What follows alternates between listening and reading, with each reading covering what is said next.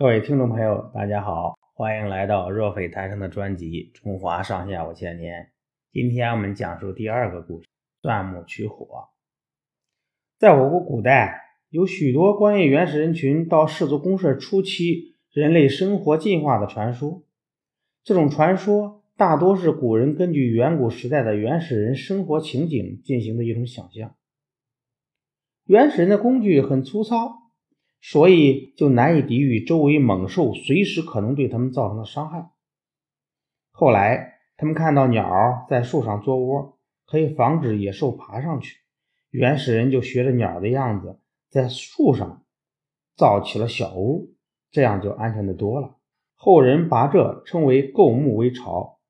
传说这种做法是一个叫有巢氏的人传授给他们的。最早的原始人。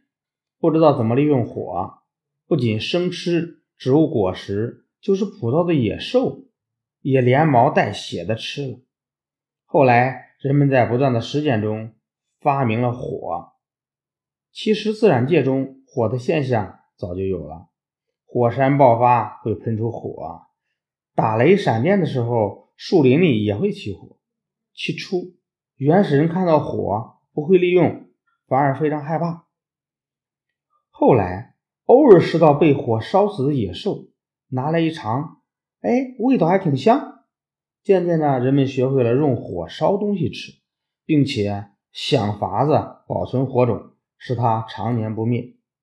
很久以后，人们把坚硬而尖锐的木头，在另一块硬木头上使劲的钻，钻出火星来；也有的把碎石敲敲打打，敲出火来。至此，人们学会了人工取火。传说这种做法是一个名叫燧人氏的人发明的。又过了很长时间，人们又用绳子结成网，用网去捕猎，还发明了弓箭。这比用木棒，这比用木棒、石器打猎又有了很大进步。使用弓箭不仅可以射杀平地上的走兽。就连空中的飞鸟、水里的游鱼也可以捕捉到。